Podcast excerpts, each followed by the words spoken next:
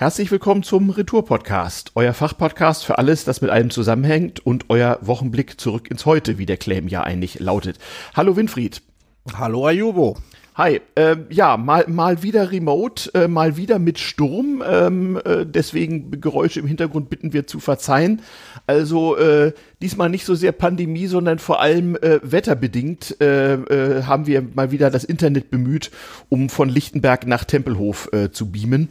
Ähm, hier ist also euer Fachpodcast. Äh, und äh, wir bitten im Übrigen auch Geräusche zu entschuldigen, die was mit Tee trinken im Podcast oder so zu tun haben oder Tassenklappern.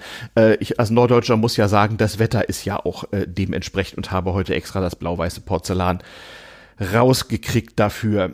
Ähm, Hausmeistereien gibt's diesmal geringfügig länger als äh, bisher am Ende der Sendung. Äh, für heute erstmal nur verbreitet die Kunde von diesem Podcast. Und wenn euch Pausenzeichen nerven, ähm, dann nehmt doch an unserem kleinen Pausenzeichen-Wettbewerb äh, teil, den wir auch am Ende der Sendung nochmal etwas näher erläutern. Feedback zur Sendung gern als Kommentar auf unserer Webseite retourpodcast.de oder als Direct Message auf Twitter unter retourpodcast. Auch zu Twitter reden wir nachher noch. Wir freuen uns übrigens auch über Tipps und Themenwünsche. So, ähm, Kapitelmarken wird es auch wieder geben. Keine Ahnung, warum die letztes Mal wegfielen. Äh, ich werde mir Mühe geben. Einmal hatten wir da auch einen kleinen Glitch. Da waren die irgendwie um eine Kapitelmarke verschoben. Naja, wir finden und üben noch und überhaupt so. Heute reden wir über Putin, über Stürme und über Inflation. Und dann haben wir noch Notizen aus der Provinz. So, genug gequatscht. Uff. So.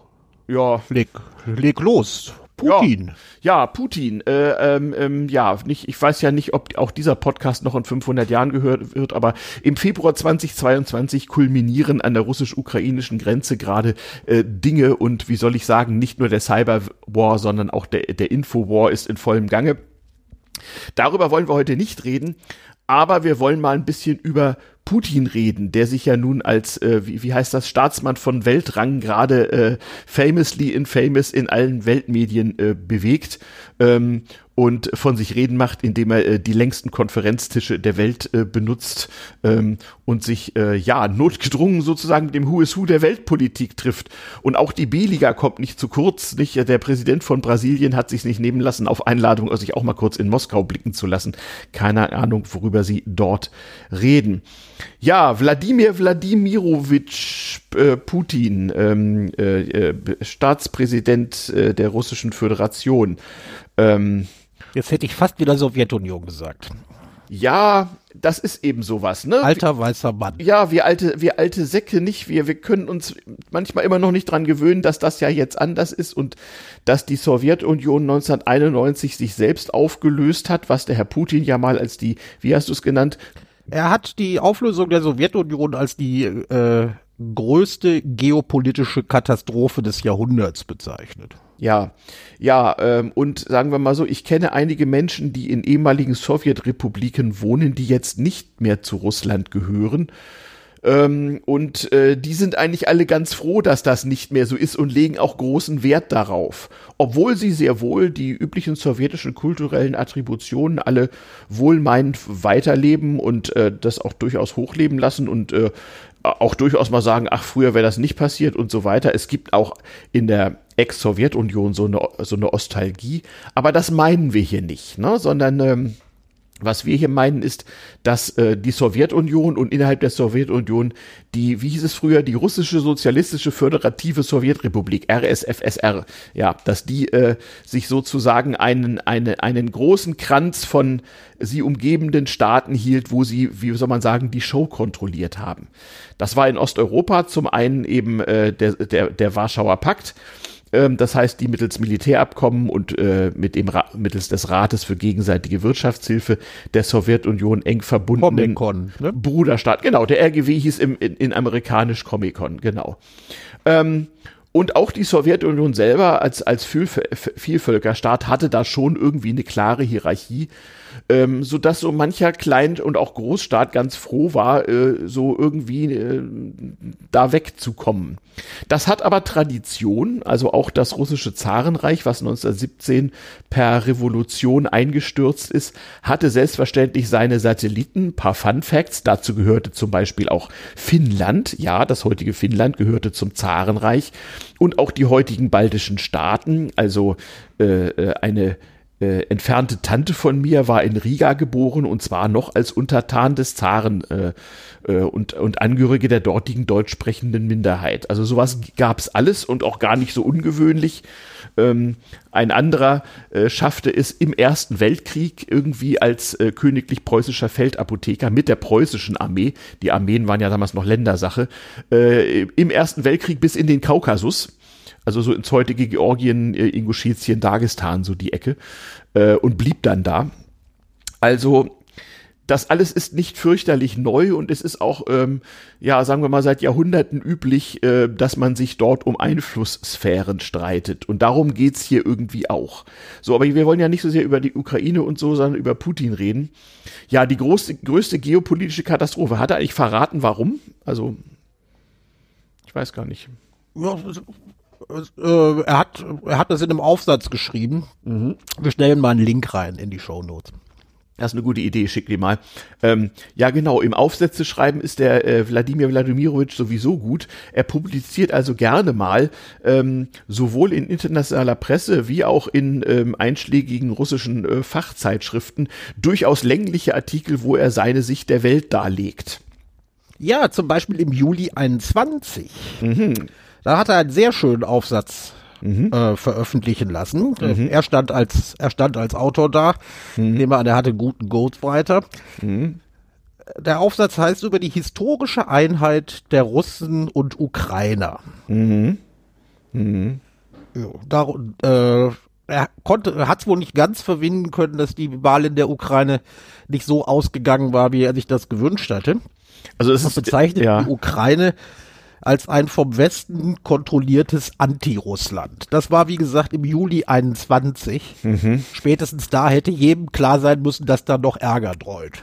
Aber wir, aber wir haben ja, äh, wir haben ja Pandemie und das muss man auch sagen. Also ähm, die die jüngste Geschichte ist ja voll von äh, Wahlen und politischen Umschwüngen in der Ukraine, die äh, unter jeweils tätigster Mithilfe von äh, diversen Nachbarstaaten ähm, äh, irgendwie beeinflusst wurden. Wir erinnern uns noch an die farbigen Revolutionen, die, äh, wo man in Belgrad äh, äh lernen konnte, wie man die macht.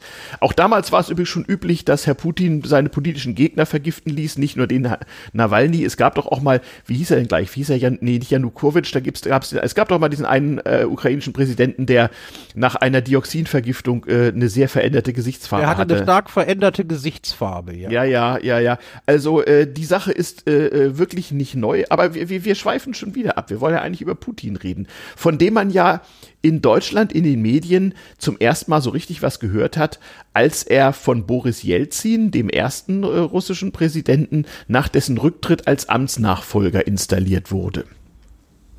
Nicht, ähm, ja, so, so, so war das. Also äh, Jelzin, der nur wirklich. Da kam er bei den Leuten auf den Schirm, ja. Genau, da kam er auf den Schirm und äh, dann wurde auch so ein bisschen geguckt, wer ist das eigentlich? Und da kam raus, ja, der war in 90er Jahren äh, in, in Leningrad slash St. Petersburg äh, als Assistent von durchaus im Westen als äh, reformwillig äh, bekannten Politikern äh, äh, eben bekannt und hat sich da offenbar Meriten erworben.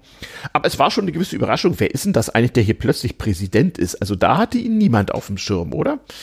Es war so. Ich kann mich nicht dran erinnern, äh, vorher groß von ihm gehört zu haben. Genau. Und es dauerte dann auch noch eine ganze Weile. Ich glaube, äh, äh, wie, wie war denn das? Äh, Gerhard Schröder war, wurde Bundeskanzler 98 und so 2000, 2001 so, da ging das dann auch mit der Männerfreundschaft so richtig los und dann wurde so ein bisschen geguckt, wer ist das eigentlich? Und dann äh, erst wurde es eigentlich so ein bisschen allgemeingut dass der gute Herr Putin deswegen so gut Deutsch spricht, weil er äh, für den KGB einige Jahre in Dresden gearbeitet hat.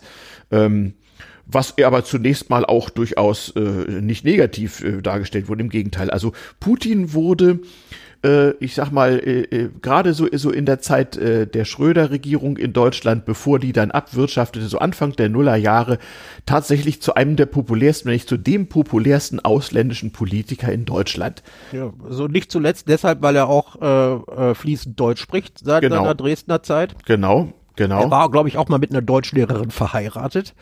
Das weiß ich gar nicht mehr. Er hat, glaube ich, seine Ehefrau ein- oder zweimal gewechselt, wie das denn so ist. Aber ich, äh, bitte keine, äh, keine, keine, äh, keine Gewähr. Das haben wir nicht Ich recherchiert. erinnere mich noch an seine Rede, die er bei einem Besuch in Deutschland im Bundestag gehalten hat. Das war einigermaßen historisch, ne? Das genau. war einigermaßen historisch. Da äh, begann er auf Russisch und äh, wechselte bereits nach wenigen Sätzen äh, ins Deutsche und äh, hat, glaube ich, bis zum Ende der Rede die, äh, auf Deutsch gesprochen, ja. wenn ich mich richtig erinnere. Ja, genau. Das, äh, äh, äh, ja, verfehlte seinen Eindruck nicht, auch wenn er da schon einige Dinge äh, sagte, die schon bei ein paar Leuten die Augenbrauen hochgehen ließen. Also damals gab es ja de, den massiven politischen Konflikt im Kaukasus, also äh, mit den Tschetschenen, den Dagestanis und so weiter. Und da hat er auch damals schon, wenn ich mich erinnere, Pos Positionen vertreten, die aus westlicher Sicht ein bisschen schwer verständlich waren. Ähm, diese Gegenden äh, Russlands haben ja nicht das äh, äh, Glück gehabt, äh, sich äh, äh, von Russland so einfach ähm, absentieren zu können. Das durften ja nur die Sowjetrepubliken, die eben nicht zu dieser wiederum größten internen Sowjetrepublik, nämlich der russischen föderativen Sowjetrepublik, also wiederum einer Föderation äh, äh, zugehörig zu fühlen. Das heißt also, die blieben beieinander, obwohl da keineswegs nur Russen wohnen und obwohl die auch eine große Selbstständigkeit haben. Nicht? Also es gibt ganze äh, Wikipedia-Artikel über, wie heißt das so schön, ähm, russische Föderationsrepubliken mit nicht russischer äh, Titularnation. Also es gibt ja was, was ich, Baschkortostan und, und, und äh, Dagestan und Tschetschenien und so weiter. Ja, Tschetschenien war nun ein Beispiel, Ja, äh, war nun ein Beispiel dafür, dass es äh, die, dass die auch raus wollten. ja, aber nicht Und doof. sie waren, sie waren ein bisschen arg islamistisch. Das kam hinzu. Also sie hatten Das auch kam hinzu, deshalb äh, hat man Presse. hat man's Putin nicht so wirklich übel genommen oder man äh, er kriegte nicht so viel schlechte Presse als äh, Äh, Das war aber schon Jelzin, muss man dazu sagen. Also die, der Beginn der Tschetschenienkriege liegt schon in der Jelzin-Zeit. Ähm, Putin wurde, äh, hatte später dahingehend perfektioniert, dass er eben Dinge, die heute gang und gäbe sind, also äh, Infokriege, aber auch False Flag Operations und so weiter, äh, dann eben angefangen haben. Nicht bis heute halten sich so Gerüchte nicht. Es gab damals spektakuläre, ganz hässliche Bombenanschläge auf äh, Moskauer Wohnblocks, äh, wo die einfach mal eingestürzt sind, die den Tschetschenen zur Last gelegt wurden, wo man bis heute nicht so richtig weiß, was da eigentlich los ist. Und auch das Ermorden von missliebigen Personen war also schon ganz, ganz groß. Also manche Dinge sind keineswegs neu. Man kann also, wie soll ich sagen, einiges von dem, was im Moment gerade passiert, durchaus auch in der Geschichte von vor 20, 25 Jahren ganz gut ablesen. Für die, für die, die es interessiert. Ja, zurück zu Herrn Putin. Also der sonnte sich dann äh, im Glanz der Zuneigung tatsächlich auch vieler Deutscher und natürlich vor allem des Regierungschefs Schröder, nicht? Äh, eine der berühmten Männerfreundschaften. Ja, und- hatte er mir auch den Hintern vergoldet. Ja, und, und die, die Partys in der russischen Botschaft, sagt man hier in Berlin, die, die waren wohl recht gut Anfang der und die Nullerjahre bei Rot-Grün. Ja, ja. Ähm, also alles recht schön. Putin war beliebt und der Russe TM war plötzlich gar nicht mehr so böse und äh, viele, viele Deutsche äh, äh, waren der Ansicht, okay, dieses Kapitel haben wir dann mal abgeschlossen. Ich erinnere mich noch gut, wie so äh, äh, Freunde aus der Ex-Sowjetunion dann auch immer, immer so, durchaus nicht nur Russen, dann so erzählten, na ja, so langfristig gesehen hatten ja äh, die Russen und die Deutschen immer gute Beziehungen. Okay, es gab ein paar, paar traurige Zeiten zwischendurch, aber wenn man das so seit 1700 schieß mich betrachtet und so weiter und so fort. Eben über die traurigen Zeiten Mhm. zwischendurch, wie du es formuliert hast, kann man sich sehr schön Mhm. zum Beispiel in Berlin-Karlshorst informieren. Dort ist eine Gedenkstätte mit Mhm. sehenswert. angeschlossenem Museum. Sehr, sehr sehenswert. Wenn ihr mal nach, wenn ihr mal als Touristen nach Berlin kommt, Mhm. fahrt nach Karlshorst. Genau. In, in, ins, ins, in Anführungsstrichen Russenmuseum. Es heißt anders, aber jeder kennt es als Russenmuseum. Und es ist wirklich eine sehr lohnenswerte äh, Zeitreise. Ja, und im Moment, äh, äh, ohne jetzt auf tagesaktuelle Dinge eingehen zu wollen, im Moment ist so ein bisschen, wie soll ich sagen, äh, äh, die, die Enttäuschung sehr groß. Und zwar beidseitig, auch die kommunizierte. Ähm, und ähm, auch die Verwunderung so äh, äh, in, in anderen Teilen der Welt über das, was die Deutschen und die Russen denn da nun gemeinsam äh, aufführen. Und ähm, ja, okay, über, über unseren Ex-Bundeskanzler haben wir an anderer Stelle schon geredet. Jetzt ist die Frage, wie wohl das mit der äh, Beliebtheit von Herrn Putin wohl so weitergeht. Der Jüngste ist er ja auch nicht mehr. Ähm, und ähm, ja, welche Media mediale Rolle das möglicherweise jetzt noch spielen kann. Ich meine, ein, ein jahrzehntelang gepflegtes, positives, persönliches Image ist natürlich immer gut. Das funktioniert ja auch noch bei großen Teilen. Äh, ja, äh, das Image, was er sich aufgebaut hat, man erinnere mal an die äh, äh, jährlichen Fototermine, wo er einmal, glaube ich, Tiger gefangen hat, mm. äh, ja. mit nacktem Oberkörper auf irgendeinem Zossen durch die Gegend tritt mm. oder mhm. beim Eisangeln und was weiß ich alles. Ja, ja. Immer so als der der dominante Macho-Typ. Mhm, ja, ja. Mhm. Und damit hat er, äh, damit hat er sich in, äh, bei seinen Landsleuten wohl auch gar nicht so unbeliebt gemacht. Nein, nein, äh, das muss man also auch, auch klar hinzusagen. Ähm, auch, auch wenn er kein Hehl draus macht, irgendwie seine politischen Gegner zu vergiften und sonst irgendwie zu schikanieren.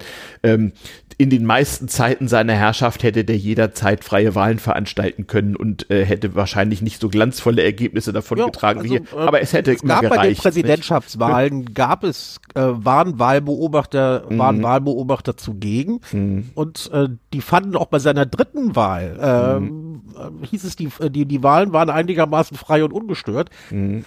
Es hatte natürlich auch damit zu tun, dass er sich leisten konnte, das frei und ungestört zu lassen, weil er ja mittlerweile die gesamte Presse im Sack hat. Ja, ja, ja. Ja, ja, das ist ja oft so. Es gibt ja durchaus äh, viele Staaten der Welt, wo es äh, durchaus freie Wahlen gibt, nur dass die den Schönheitsfehler haben, dass es nur einen oder nur einen chancenreichen Kandidaten gibt und so. Ja. Bei, bei, bei Wahlen von Putin kam es dann gelegentlich vor, dass dann irgendein Gegenkandidat bzw. eine Gegenkandidatin auftrat mhm. oder nachher rauskam, das war vorher abgesprochen. Ja, ja, ja, ja.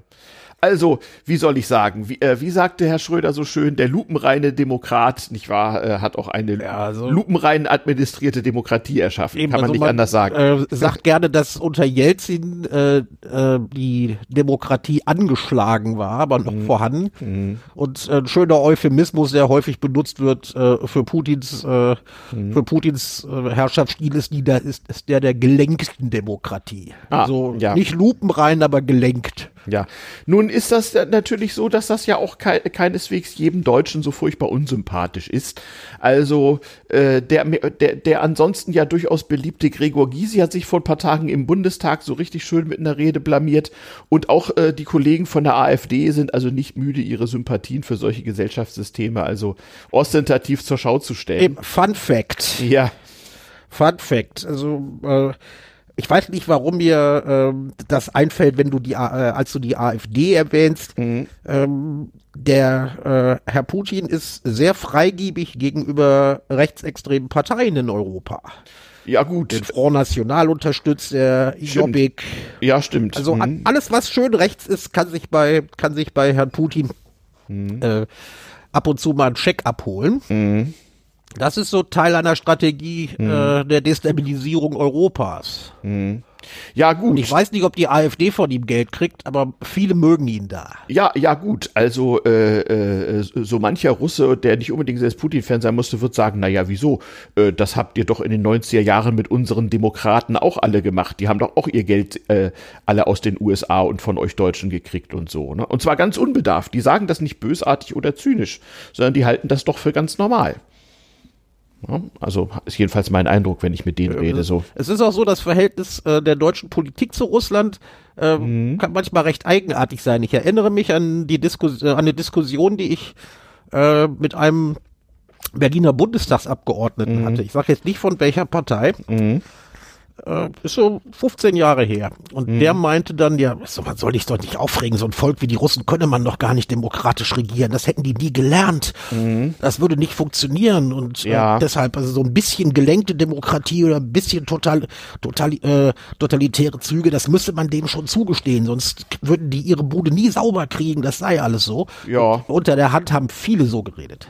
Ja, sicher. Also das war, das, äh, ja, liebe Kinder, das kann man der Sache hier nicht ersparen. Wir können ja mal so die deutsch-russischen Annäherungen nach dem Zweiten Weltkrieg der Reihe nach durchgehen, angefangen von Konrad Adenauer 1955.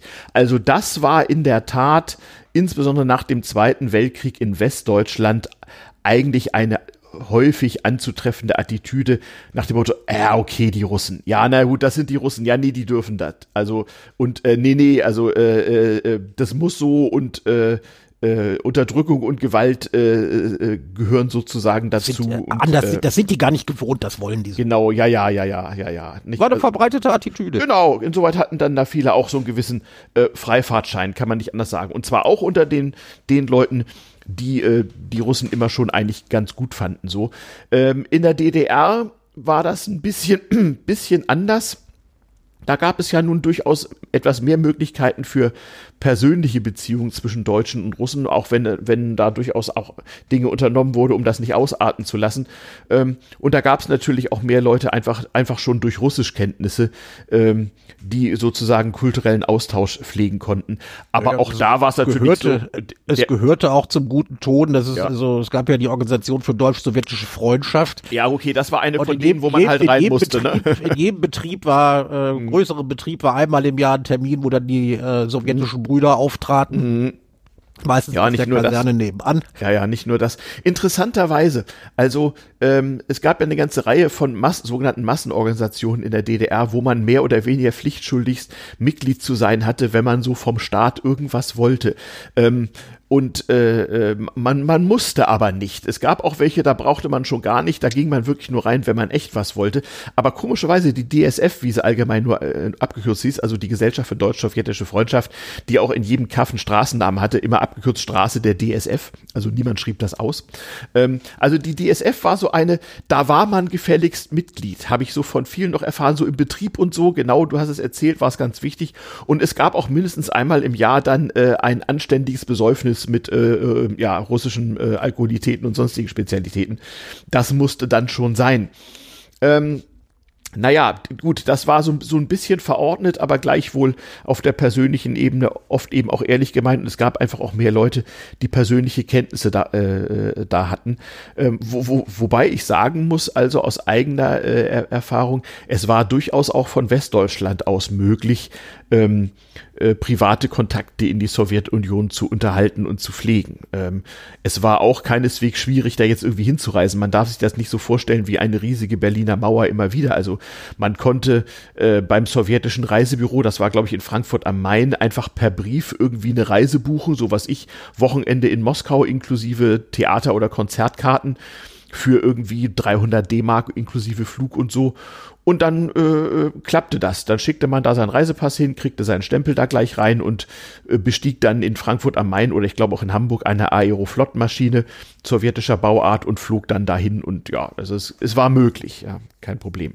Es gab auch Schulaustauschprogramme. Genau, so, genau, genau. Also so, so war das, so war das alles nicht. Darauf konnte also Herr Putin auch durchaus aufbauen.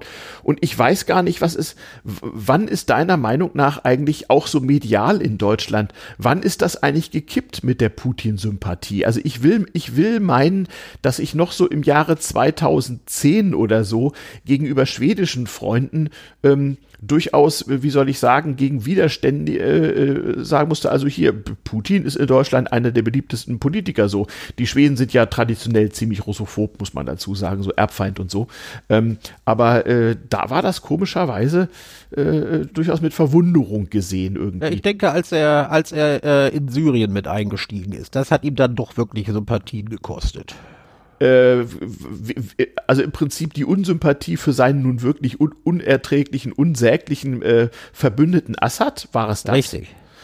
Äh, okay, das war Anfang der Zehner Jahre, aber äh, bist du dir da sicher, dass das der Grund war?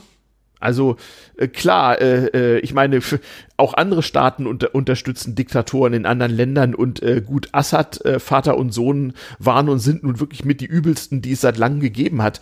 Aber war das wirklich der Grund? Ja, äh, spätestens da konnte konnte man nicht mehr äh, konnte man nicht mehr wegsehen, sage ich mal.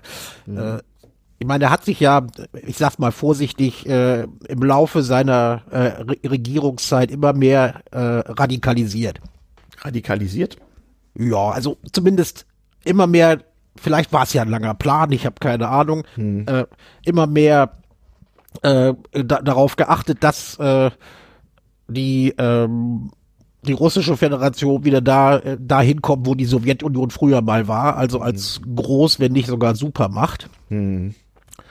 Ähm, dass er versucht hat, äh, die Amerikaner ähm, aus Europa zu drängen oder äh, versucht also äh, gerne möchte, dass sich die sagen wir mal, die geopolitische, die geopolitische Ordnung ein klein wenig ändert und Amerika rausgedrängt wird und so weiter, das, äh, das hatte, das kriegte man denn ja nun mit.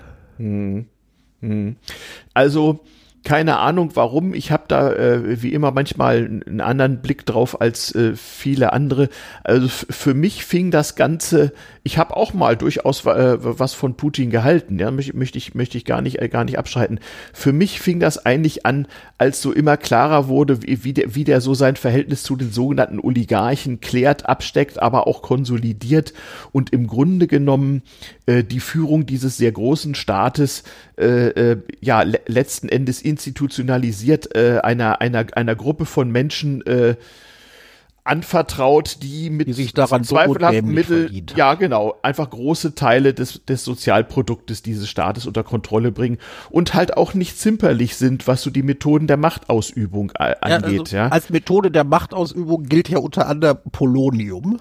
Äh, ja, äh, das war allerdings auch eine Demütigung des Vereinigten Königreiches mit einem Stoff, der den augenscheinlich nur Russland und Frankreich Damit auf der Welt jeder wusste, wo es herkam. Genau. Und, da, und bei der Gelegenheit haben die ja noch äh, diverse Immobilien in London verseucht. Es war so ein Riesenaufriss, das alles wieder zu sanieren. Da ging es um den Herrn Litvinenko, den kann man mal googeln.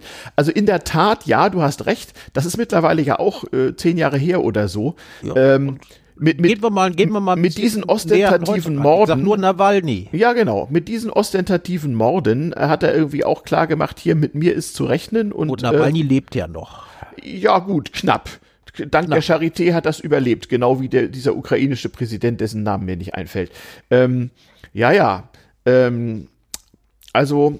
Und spätestens, also spätestens da wurde er mir doch verdammt unsympathisch. Ja, naja, gut, der kann sich natürlich dann, dann auch von der Clique, die ihn trägt, dann irgendwie nicht lösen. Und ich meine, das steht ja nun wirklich äh, in den Kommentarspalten auch äh, der, der drittklassigsten deutschen Regionalzeitungen, äh, die Binse, nämlich, dass Herr Putin nicht so einfach erklären können, okay, ich war jetzt lang genug dran, lasst mal einen anderen.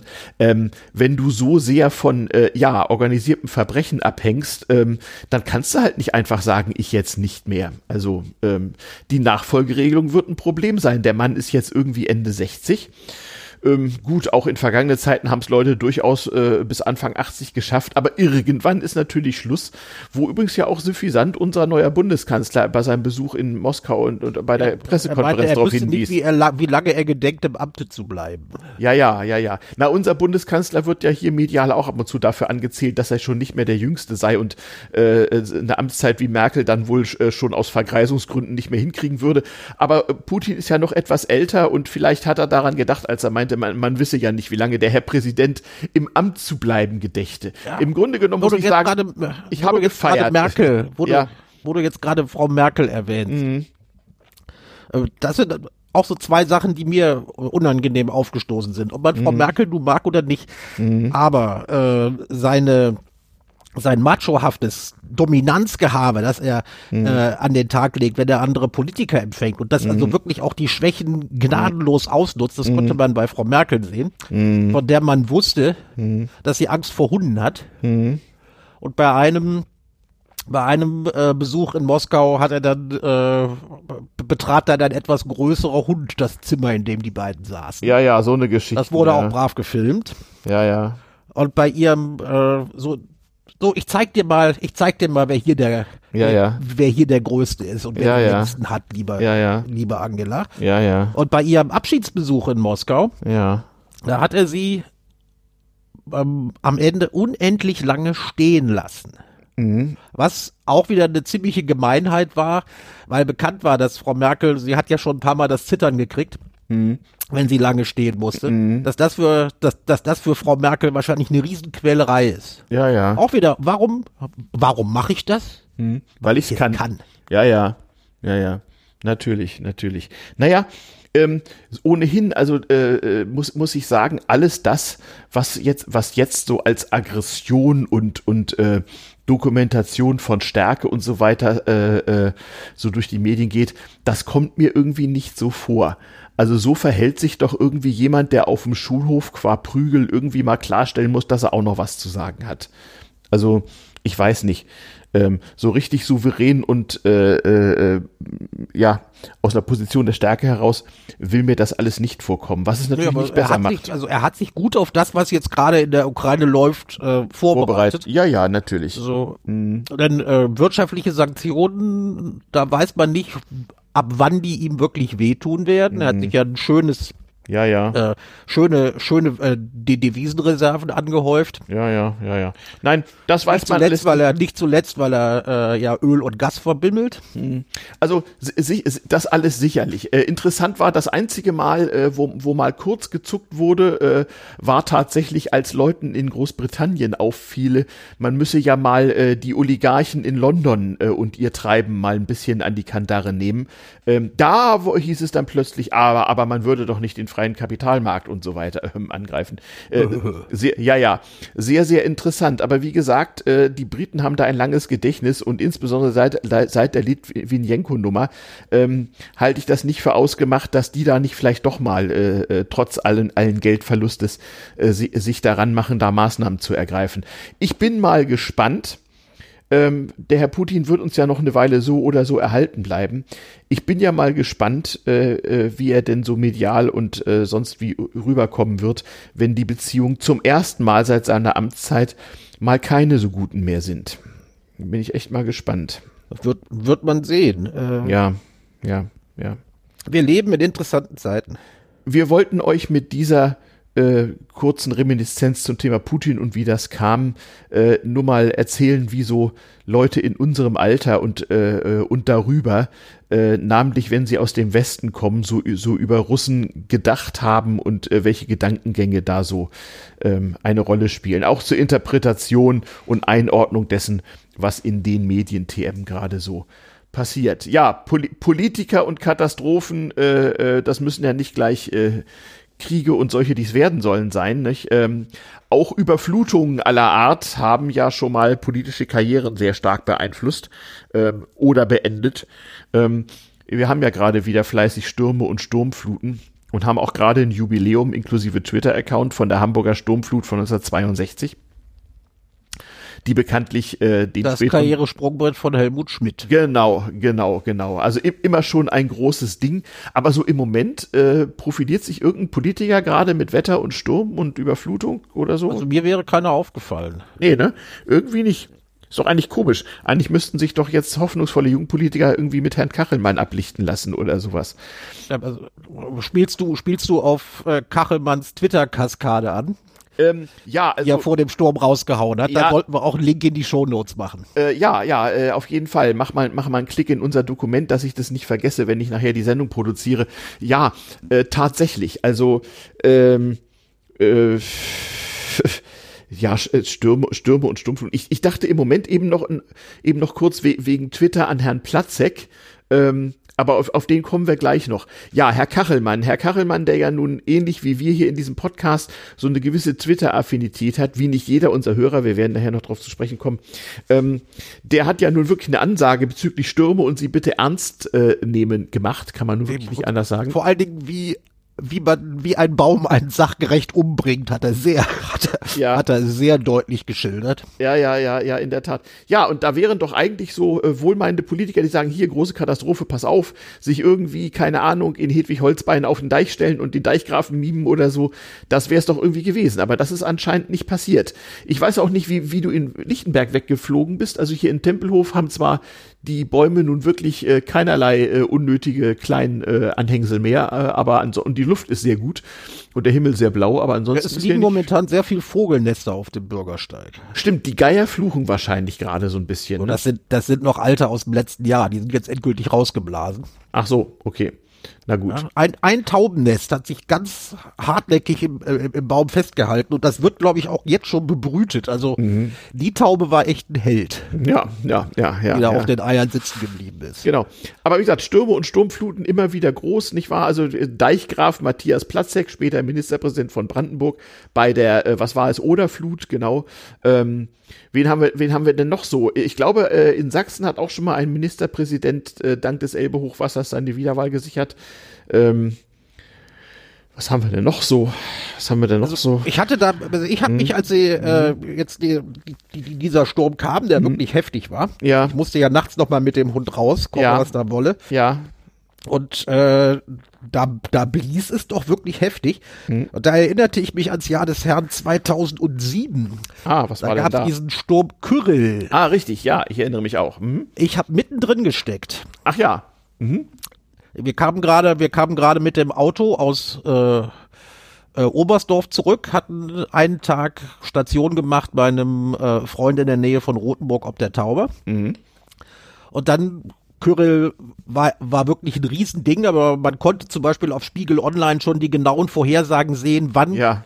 wann ist er wo. Mhm. Und ich hatte gesehen, okay, wenn wir morgens früh losfahren, ist das kein Problem. Mhm. Dann sind wir rechtzeitig am Hermsdorfer Kreuz und mhm. äh, es kann nichts passieren, da geht's, mhm.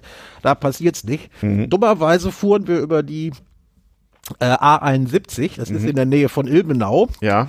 Da ist so eine schöne Autobahnbrücke. Das war die erste Autobahnbrücke, die gesperrt wurde, weil schon lange bevor äh, der Hauptteil von Kirill kam, ist dann mhm. noch etwas windig war und dann ist mhm. ein Laster umgekippt. Ja. Genauer ein Anhänger von dem Laster und ich stand mit meinem Auto zwei Autos dahinter.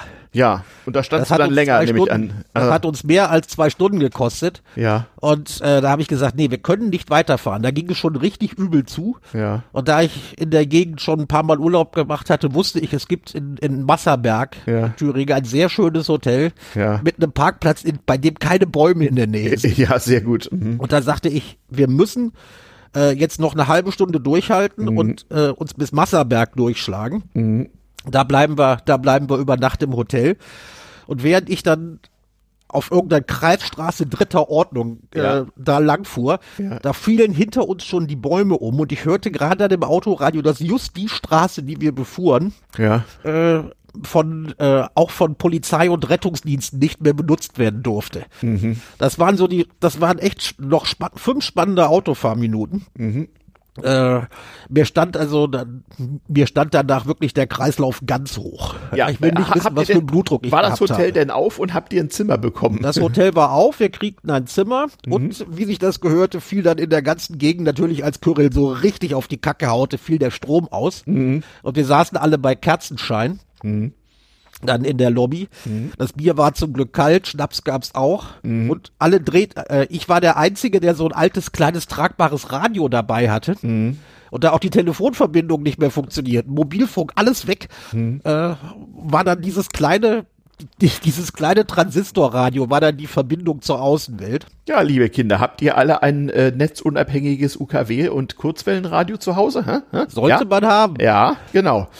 Nicht? Das hat sich echt bewährt gemacht, weil Mhm. ich konnte dann immer äh, an die Umliegenden die Wasserstandsmeldungen geben, was jetzt gerade wo passierte. Im wahrsten Sinne des Wortes, ja. Mhm. Das war, das war echt, das war echt heftig. Denn, äh, deshalb habe ich von so von solchen Sturmwarnungen habe ich seitdem enormen Respekt. Ja, ja. Als ich dann, äh, als ich dann äh, Kachelmanns, Kachelmanns äh, Twitter-Kaskade las, wo es dann um Autofahren und was ein Baum macht, der auf so ein Auto fällt, Ja. äh, kam, dann war, war ich also wieder zack mitten live im Film äh, Ja. bei bei Kyrill. Da, da, da, da muss ich an eine Erzählung äh, äh, einer äh, sehr nahen Verwandten denken, die tatsächlich bei dieser Hamburger Flut 1962 auf einer Party war. Äh, denn dass das so eine Katastrophe wird, das zeichnete sich lange Zeit nicht ab und plötzlich brachen dann die Deiche und große Katastrophe. Also und man war dann, die Party war also in vollen Gange und ähm, ja, plötzlich stellt man fest, hm, wir können wohl nicht mehr nach Hause, genau, und der Strom fiel auch aus und so. Dann hat man halt beschlossen, weiter zu feiern. Die Party hat dann so drei Tage gedauert. Ich weiß nicht, die Alkoholvorräte waren halt Anfang der 1960er Jahre noch etwas besser. Aber es gab tatsächlich ein trauriges Opfer zu beklagen. Es wurde niemand vom Baum erschlagen, es ertrank auch niemand. Aber jemand hat sich im wahrsten Sinne des Wortes totgelacht. Also äh, während man also stinkbesoffen, während draußen die Welt und dann ging auf dem Sofa saß, erzählte ein äh, bekannter Schauspieler einen Witz und ein äh, Mittelalter recht beleibter Mann, Freund der Familie, ähm, ja, bekam einen Lachanfall, lief erst rot, dann grün, dann blau an, fiel vom Sofa und verstarb. Und es gab ja auch keinen Krankenwagen, den man hätte rufen können. Nicht schön. Äh, nein, aber zu dem Zeitpunkt waren alle schon so raketenvoll, dass man den äh, armen Mann äh, äh, in ein Nebenzimmer zerrte und äh, ja, die Party ging dann eher weiter, bis die Straße wieder betreten werden konnte. Ja, keine Ahnung, wie man dann erklärt hat, ähm, wir haben da ähm, ähm, ein, ja, da ist, ist ein kleines Missgeschick äh, passiert. Der, der, hat sich wirklich totgelacht. Oh ja. Ja, ja, also das, das erklärt Kinder, es geht, es geht tatsächlich. Ja, ja, äh, also diese äh, durchaus seltsame Geschichte äh, hat den Vorzug wahr zu sein, weil ich sie aus allererster Hand weiß. Äh, ja, so äh, gar nicht lange vor meiner Geburt. So war das eben damals. Da waren Dinge noch ungefährlich, sag ich ja immer so. Aber naja. Äh, an, anderes Thema. Ja, Karrieren und Sturm, also ich überlege gerade, nicht Deichgraf Platzek hatten wir schon. Ähm, ja, warte mal. Ansonsten, ja, natürlich, äh, wie, wie konnte ich das vergessen? Gerade jüngst Herr Laschet, nicht? Ist ein Negativbeispiel. Oh. Ähm, Herr, Herrn Laschet hat die Flut sicherlich ein paar entscheidende Stimmen gekostet, würde ich kann man wohl so, Das kann man wohl sagen. Ja. ja. Auch wieder, auch wieder ganz komisch, mhm. äh, nachdem ich bei Kyrill durch war mhm. und mich wieder umgewöhnt hatte, da fiel mir plötzlich ein, äh, wie uns unser Deutschlehrer in der sechsten, nee, in der fünften Klasse, mhm. was über Theodor Storm und den Schimmelreiter erzählt. Ja. Das war so, so ein ganz alter Deutschlehrer, ganz alter Schule, ja. den man als Pensionär mhm. wieder äh, an, an die Schule geholt hatte. Mhm um äh, den nicht vorhandenen Pillenknick, der, der wir waren, mhm. geburtenstarker Jahrgang, dann äh, wenigstens noch ein bisschen zu unterrichten. Mhm. Und äh, der, der berichtete uns dann ganz lang und erzählte ganz toll, was so Hauke Hein, der Deichgraf, mhm. äh, so machte bei Flut und was da passiert ist. Und äh, mhm. auch das tauchte wieder, das tauchte wieder vor meinen Augen auf. Das ist erstaunlich. Mhm. Mhm. Naja. Sind, wir, wir als alte weiße Männer müssen gucken, dass wir uns demnächst irgendwo eine Altersruhe sind suchen, hm. bevor die uns einschläfern. Ja, genau weil wir halt halt viel zu viele sind. Ja, ja. Ja, ja, an, anderes Thema irgendwann mal. Sag mal, heute irgendwie äh, äh, haben wir es aber auch mit Sentimentalitäten irgendwie, ne? Muss ja auch mal sein. Russenstürme. Naja, warum nicht? Man soll ja auch mal nachfühlen können, wie es. Ja, Mensch, Sentimentalitäten. Sentimental werde ich ja auch immer, wenn ich, äh, was weiß ich was, meine alten Inflationsgeldscheine äh, in, in der Sammlung betrachte oder so. Oh. Ähm, Du, du sprichst da nicht zufällig von 1923. Äh, das ging bereits 1900.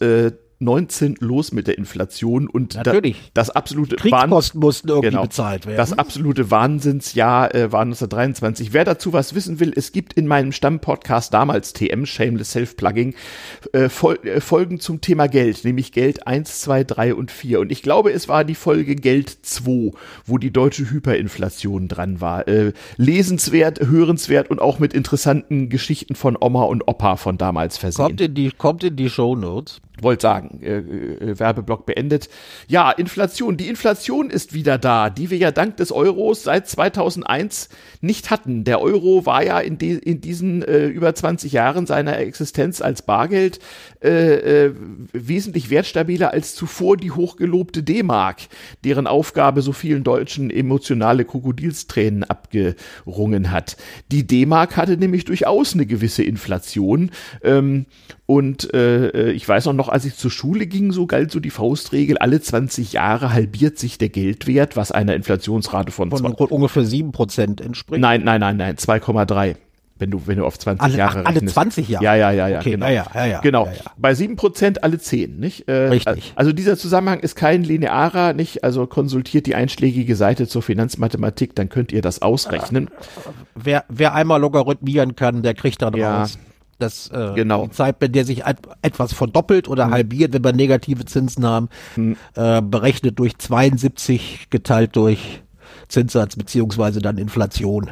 Ja, ja. Dann kriegst ja. du es raus. Ja, ich sehe, also hier spricht der äh, Mathematiker bzw. Physiker. ja, Dennoch ist das ja ein Phänomen, was recht unterschiedlich wahrgenommen wird, weil natürlich auch unterschiedliche Dinge unterschiedlich äh, schnell äh, teuer werden.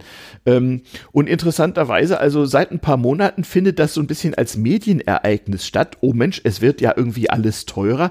Ich weiß, Die Leute sind es nicht mehr gewöhnt, dass es überhaupt sowas wie Inflation gibt. Genau, die Teuerung. Nicht früher eine, eine, der, eine der Hauptheimsuchung des Deutschen an sich, die Teuerung, nicht äh, war äh, jahrzehntelang eigentlich äh, überhaupt kein Thema. Ähm, dabei braucht man gar nicht mal Oma und Opa zu fragen. Also bereits die eigenen Eltern können einem sehr deutlich erzählen, äh, wie das so gewesen ist. Denen hat die Inflation das Häuschen finanziert. Genau. Nicht, ich, also, also ich, meine frühesten Erinnerungen an wirtschaftliche Tätigkeit insoweit sind die 1970er Jahre. Also da war ich Kind, noch nicht mal Jugendlicher, da war ich Kind oder wurde dann so langsam zum Jugendlichen. Aber jedenfalls hatte ich dann schon so mein erstes eigenes Geld und so und äh, kann mich also deutlich erinnern, wie manche Dinge deutlich teurer wurden. Mein Vater rauchte damals noch, das tut, tut er eigentlich heute noch. Also jedenfalls, er raucht aber mehr und ähm, eine meiner Aufgaben als Kind war selbstverständlich mit dem Zum Fahrrad. Zigarettenautomaten gehen und für, ein, für eine D-Mark eine Packung holen. Genau. Äh, ja, aber die Mark war wirklich ganz Anfang der 70er Jahre. Es wurden alsbald zwei Mark. Zwei Mark. Und am Ende sogar drei Mark. Also es ging recht schnell. Die Raucherinflation war Das hoch. war schon der Weltuntergang, genau. Genau. Ein anderes Thema, also eine Leitfunktion wie anderen aus der Brotpreis hat ja in Deutschland der Benzinpreis. Also jedenfalls in Westdeutschland. Ähm, meine frühesten Tankerinnerungen an den, äh, an den VW Käfer Willi, den mein Vater besaß. Äh, in Willi passten, wie es in so Käfer so waren, 20 Liter Benzin und die kosteten immer so ungefähr 10 Mark, ähm, weil Benzin so ungefähr 50 Pfennig kostete. Und das war sehr preisstabil, denn Opa wusste zu berichten, dass auch der Reichsautobahnsprit in den 30er Jahren 50 Reichspfennig gekostet hätte. Was ich noch nicht begriffen habe, aber alsbald dann auch in der Schule durch Berechnungen äh, äh, lernte, war, dass natürlich 50 Pfennig 1935 eine andere Hausnummer waren als äh, 1970. Und es war jedenfalls eine, eine, also eine, eine, eine Volkskatastrophe, als im Zuge der ersten Ölkrise Anfang der 70er Jahre der Benzinpreis dann plötzlich von 50 auf 70 oder gar 80 Pfennig den Liter stieg. Das war also, das war also, also. Ja, aber, aber auch da, ich kann mich, ich kann mich noch dran erinnern, ich kann mich noch dran erinnern, dass ich die, Ah. dass sich der Zähler an der, an der Zapfsäule Ja, für D-Mark viel Ja. langsamer bewegt hat als der für Liter. Ja, ja. Und ich weiß auch noch, dass irgendwann, als dann äh, Ende der 70er Jahre der Benzinpreis über eine D-Mark stieg, erstmal die Tanksäulen umgerüstet werden mussten, um überhaupt ganze D-Mark anzeigen zu können. So beim Preis und so. Die waren ja noch voll mechanisch, nix Digitaltechnik. Da gab es noch Zählwerke.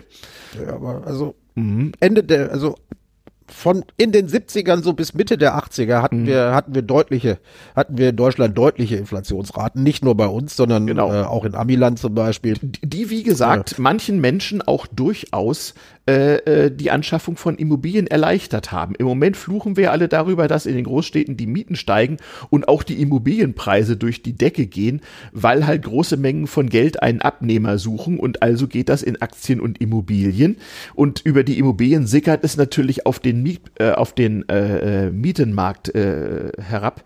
Aber ähm, eigentlich kann man das schon wirklich ein bisschen länger beobachten. Und es gibt nicht nur, nicht nur äh, negative Effekte. Denn genau, Leute, die Schulden haben, die verdienen natürlich was an Inflation, beziehungsweise das Zurückzahlen von Krediten wird deutlich leichter. Vor allem, wenn die Zinsen nicht gleichzeitig steigen. Wer also jetzt einen Kredit hat mit einem festen Zinssatz für lange Zeit, so war das auch bei unserer Elterngeneration, als sie ihre Einfamilienhäusern finanziert haben. Dem fällt das plötzlich erheblich leichter. Wer, ja aber nur weil ich gehe jetzt dann auf die ja. äh, auf die Generation unserer Eltern zurück. Ja. Das, die Nummer funktioniert natürlich nur so, wenn die Einkommen auch mit der Inflation Richtig. Schritt halten. Und das- das, das- taten, das, taten sie, das, war taten die- sie in den deswegen, 70ern. Deswegen hielt die Inflation auch eine Weile an. Nicht, äh, Richtig. Also in, in fast allen westeuropäischen Ländern war es in der Zeit so, dass es eine nennenswerte, aber nicht rasende Inflation gab. Und es wurde dafür gesorgt, dass die, dass die äh, durchschnittlichen Lohnerhöhungen geringfügig über dieser Inflation lagen. Was bedeutete, dass Leute, die gespart hatten, in Geld gespart hatten, natürlich ein Pro- ein Problem hatten. Andere Opfer waren übrigens die Rentner. Ich kann mich noch erinnern, wie ich als Student in Schweden Mitte, der Ach äh, Mitte Ende der 80er Jahre gewahr wurde, wie, wie arm die dortigen Rentner waren. Und dann wurde mir das auch erklärt. Schweden hat nicht zuletzt zur Sanierung der wegen Sozialstaat etwas ins Rutschen gekommenen Staatsfinanzen in den 70er Jahren eine Politik gefahren, die deutlich äh, herber war als in Deutschland. Also in Deutschland galten 4% Inflation schon als äh, Untergang des Abendlandes.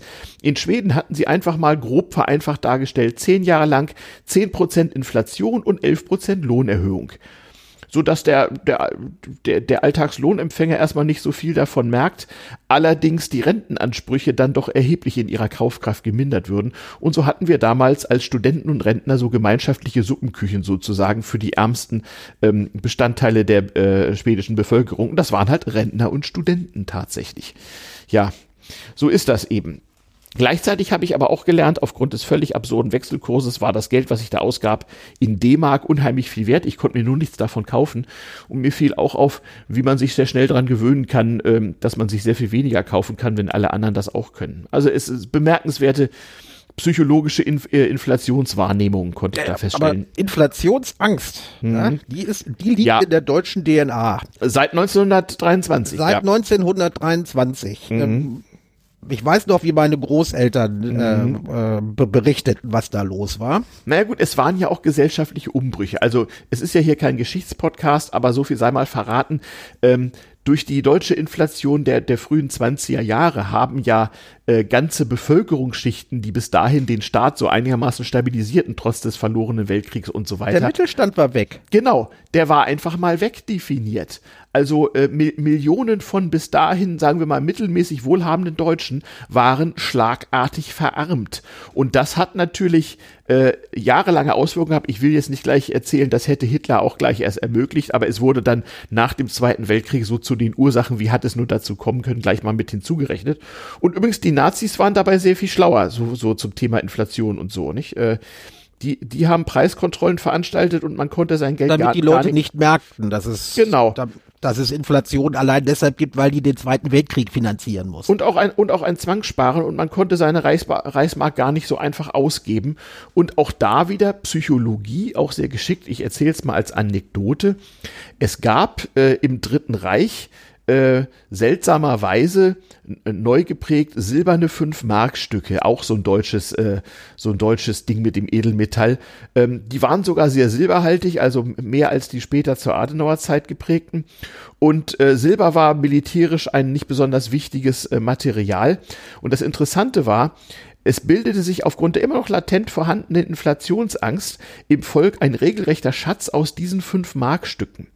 Also äh, Leute haben noch Jahrzehnte nach dem Krieg diese äh, außer Kurs gesetzten, also nominell wertlosen 5-Mark-Stücke waschkörbeweise von, von deutschen Dachböden getragen, weil die Leute, die dort gehortet haben, wegen des Silbergehaltes, das könne man ja irgendwann bei Inflation einmal sozusagen äh, benutzen und in Umlauf setzen.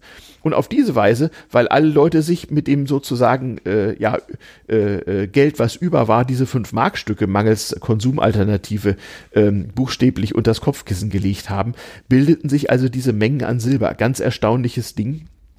Ähm, ja, und die wurden dann auch nach dem Zweiten Weltkrieg tatsächlich versilbert, äh, diese, diese Mengen. Also da wird auch mit, mit Psychologie eine, eine ganze Menge gemacht. Ähm, und äh, äh, darum wird ja auch sehr aufgepasst. Ich erinnere nur an die Diskussion über die ein und zwei Cent Stücke bei Einführung des Euros und bis heute. Das hat nur aus psychologischen Gründen haben ja, sie die eingeführt. Genau. Einig, damit die, einige Länder damit die Leute das Gefühl hatten, ein Cent ist wirklich was wert. Genau. Nun hatten wir natürlich bei Einführung des Euros auch einige Ökonomien dabei, wo ein Euro wirklich noch sehr viel wert war.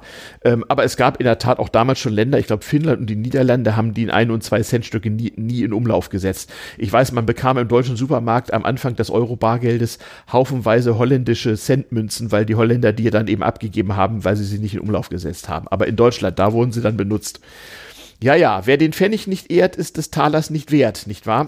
Also, aber ich, ich würde gerne noch mal zurückgehen, warum diese 23er-Inflation den Deutschen so äh, mhm. immer noch in der DNA liegt. Mhm. Wir, wir, verlinken auf deinen, auf deinen äh, damals Podcast, aber nur, nur, nur mal als Beispiel. Mhm. Rückschritt die Inflation ging natürlich unmit, begann unmittelbar nach Ende des Ersten Weltkrieges, aber mhm. die Sache eskalierte 1923. Ja, sie eskalierte und, schon davor und zwar durchaus ja. exponentiell. Aber Eben, das Jahr des Wahnsinns war in der Tat das Jahr 1923. Ich habe hier, ich habe mal ein äh, bisschen die Suchmaschine meines geringsten Misstrauens ja bemüht, äh, mhm. bemüht und habe hier zwei, drei Zahlen, die würde ich doch schon gerne sagen. Erzähl. Also wenn wir äh, am 9. Juni 1923 mhm. Kostete in Berlin ein Ei 800 Mark. Ja. 800 Mark für ein Ei, aber das war noch gar nichts. Mhm. Am 2. Dezember 23 kostete mhm. ein Ei 320 mhm. Milliarden Mark. Ja, genau. Ein Kilo Kartoffeln, 90 Milliarden Mark. Mhm. Eine mhm. Straßenbahnfahrt, mhm. 50 Milliarden Mark. Ja, ja. kannst du heute die BVG kaufen. Ja. Ja man sieht es an der Entwicklung des Dollarkurses. Ja. Auch wieder Zahlen 9. Juni, da mhm. entsprach ein Dollar äh, ungefähr 100.000 Mark. Mhm. Und dann im Dezember mhm. entsprach ein Dollar 4,21, jetzt kommt's, Billionen Mark. Ja, ja, ja. Das heißt, die, äh, die Lohnzahlung wurde äh, auf wöchentlich oder täglich umgestellt, mhm. ja, mhm. damit die Leute äh, ihr Geld möglichst schnell irgendwie zum Einkaufen tragen konnten. Denn wenn sie ein paar Tage gewartet haben, war die Kohle nichts mehr wert. Paar Tage ist gut. Meine Oma erzählte mir, es gab den Lohn immer am späten Vormittag und in der Mittagspause wurde erstmal zum Bäcker gegangen und so, weil abends war, war, der Lohn bereits nichts mehr wert. Nicht, äh. Richtig. Ja, es ja. gibt da in den Archiven gibt's Bilder äh, ja. von Leuten, die ihre Toilette mit einem äh, mit einem Markschein. Oh, so eine äh, tapezieren, weil das billiger war als äh, so eine so eine Toilette hatten meine Großeltern väterlicherseits auch mit Inflationsscheinen. Ja, ja, durchaus. Die hat also auch noch bis in die 70er Jahre gehalten. Ähm, leider wurde sie natürlich nicht. Ja, damals war ja auch alles besser hergestellt, ja. weißt du? Ja, ja. Die Geldscheine auch, ja. Hm. Ja, früher war alles besser, sagen wir doch. Ja, ja, genau. Ja, also äh, das mit der Inflation ist eine ist eine äh, ja äh, sagen wir mal so, am, am Ende äh, dann äh, gab es noch so die letzten Spekulationsmitnahmerunden. Ich glaube, wie war das? Irgendwie ein Drittel der deutschen Druckereien oder sogar zwei Drittel war nur mit dem Drucken von Geld beschäftigt. Und das Ausland machte also schon Witze über die German Hyperinflation. Also das war irgendwann so absurd geworden. Äh, dass äh, sich, sich jeder fragte, was zur Hölle passiert hier. Sie haben es ja, sie haben es ja auch eingedämmt gekriegt. Also. Äh, äh, relativ schnell und zwar einfach, weil die Leute es gerne wollten. Alle hatten die Schnauze voll davon und es wurde eine Ersatzwährung äh, erdacht, die im Grunde nominell auch nichts wert war, aber alle haben beschlossen, so Inflation ist jetzt Schluss. Wir müssen da jetzt dran glauben. Und dann war auch also Schluss. Der, der genau. größte Gewinner, der größte Gewinner war äh, natürlich der deutsche Staat. Genau bei der Nummer, weil äh, sie hatten ja nicht nur, also äh, die, die Reparationen mussten sie weiterzahlen, mhm. die waren ja auch in Dollar, Gold oder Sach, äh, mhm.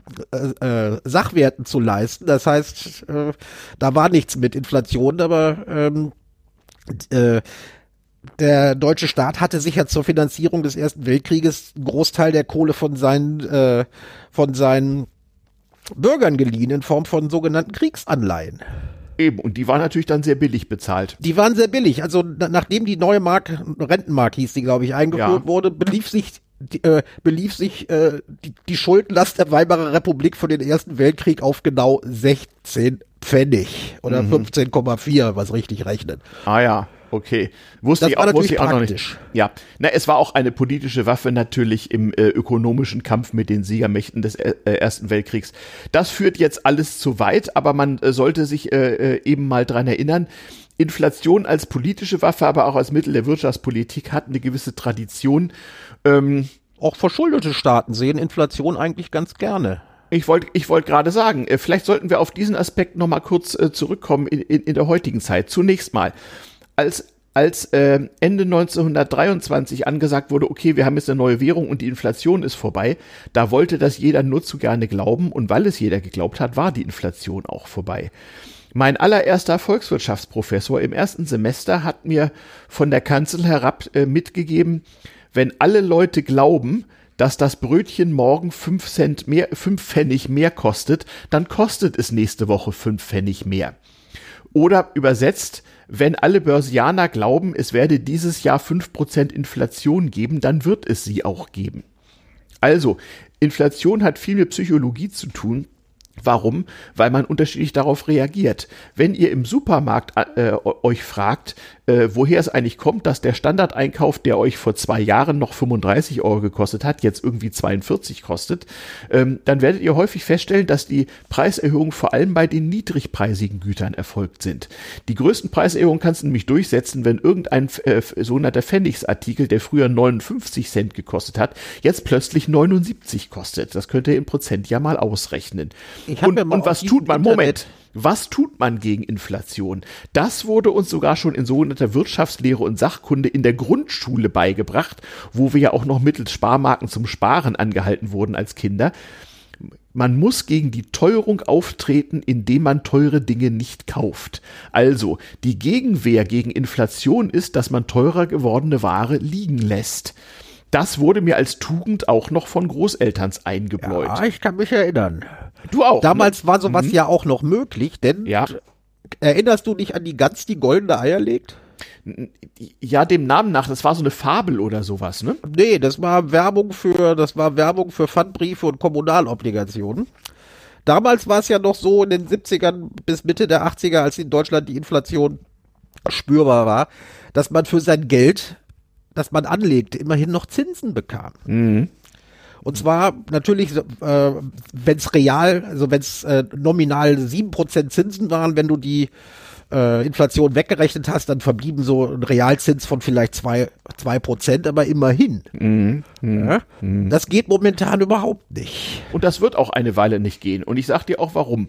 Wenn die Europäische Zentralbank ernsthaft auch nur minimale Zinsen wieder einführen würde, sodass es sozusagen auf Bankkontenanlagen wieder sagenhafte zwei Prozent Zinsen oder so gibt. Nur das dann würde das dazu führen, dass die Staatsanleihen diverser südeuropäischer Länder, die eh schon hoch verschuldet sind. Eine, eine derartige Zinslast erzeugen, dass diese Länder nicht mehr zahlungsfähig sind. Richtig. So, das heißt, du musst mit anderen Worten, wenn du das als Politik betreibst, die Inflation so ganz leise ein bisschen zu, äh, zuckeln lassen, aber nicht zu doll werden, damit über einen längeren Zeitraum von 10 bis 20 Jahren diese riesigen Euro-Schuldenberge so ganz langsam entwertet werden. Das ist die Kunst, die Kunstaufgabe, vor der die Europäische Zentralbank steht. Eine langsame Inflation, aber keine allzu hohe. Ja, und du, du erwähntest, du erwähntest gerade eben, man habe ja in den letzten Jahren kaum Inflation gehabt. Ich wage dazu widersprechen, auch wenn der Volkswirt, äh, Volkswirtschaftler mir jetzt sagt, ha, also jetzt vereinfachst du aber ganz grob und das ist nicht, ist nicht redlich. Mhm. Es gab eine Inflation und zwar eine ganz starke Inflation bei Assets. Ja, das beim, heißt, auf dem Aktienmarkt die Aktienkurse und die Immobilienpreise ja. gingen mhm. durch, äh, gehen durch die Decke. Die sind gedopt, ja. Wir haben, wir haben noch Olympia. Mhm. Ja, normalerweise mhm. müsste der DAX gekündigt werden, weil er gedopt war. Ja, ja, natürlich. Na klar. Ja, weil die EZB die Welt mit Kohle flutet. Ja, mhm. und mhm. diese Kohle sucht irgendwie Anlagemöglichkeiten. So ist es. Während, das, während zum, Beispiel, zum ja. Beispiel in Immobilien mhm. und das schlägt sich dann irgendwann in eurer Miete wieder, Leute. Genau. Das ist aber bisher auch eine der wenigen Lecks dieser, dieser Art von Inflation. Denn warum hatten wir die letzten Jahre ansonsten auf dem Verbraucherpreismarkt äh, relativ wenig Inflation? Weil die ja die höheren Preise ja erstmal bezahlt werden müssen von Leuten, die eben nicht Aktien und Immobilien äh, besitzen. Das heißt, solange es keine regelmäßigen Lohnerhöhungen gibt oder auf sonstige Weise Einkunftszuflüsse in der breiten Masse der Konsumenten, solange steigen auch Konsumentenpreise kaum, vielleicht für einige Luxusgüter. Aber im Großen und Ganzen ist das erst möglich, wenn, wie es ja seit kurzem der Fall ist, tatsächlich auch wegen Fachkräftemangel und anderem mal die Löhne steigen. Stichwort Lohnpreisspirale. Das halte ich immer manchen mh, hm, durchaus idealistisch und wohlmeint gesonnenen jüngeren Politikern vor, äh, dass sie sich da mal ein bisschen belesen müssten. Die Lösung ist leider nicht ausschließlich, äh, alle Menschen endlich mal besser zu bezahlen. Man wird nämlich feststellen, dass diese äh, dass diese äh, Einkommenserhöhungen zum großen Teil aufgefressen werden durch Verbraucherpreiserhöhungen. Da muss man verdammt aufpassen. Man höllisch aufpassen. Es ist leider nicht so einfach, liebe Kinder. Ja, ich habe mir gerade mal aus diesem Internet mhm. ähm, den äh, aktuellen, den aktuellen Warenkorb gezogen von Destatis. Äh, ja, das muss, da muss man halt, halt, halt. Da, also Moment, da muss man aber was zu erklären. Das kannst du jetzt nicht allgemein voraussetzen. Wie messe ich einfach Inflation? Naja, ich gucke mir halt an, was verbrauche ich so und, und stelle fest, äh, was, was diese Waren letztes Jahr kosteten und was sie heute kosten und gewichte das eben mit den Anteilen an meinem Konsum. Dann habe ich sozusagen meinen persönlichen sogenannten Warenkorb. Nicht? Unser alter Volkswirtschaftsprofessor pflegte uns solche Zusammenhänge immer in, mit einer sehr vereinfachten Welt zu erklären. In dieser Welt gab es nur zwei Güter, nämlich Bier und Zigaretten und einen 10-Markschein, das war die Geldmenge.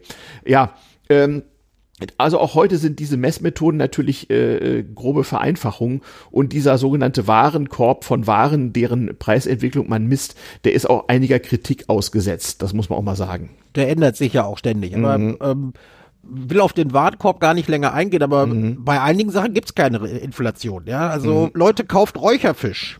Aha. Ja? Der ist Stand 11. Februar wohlgemerkt. Mhm.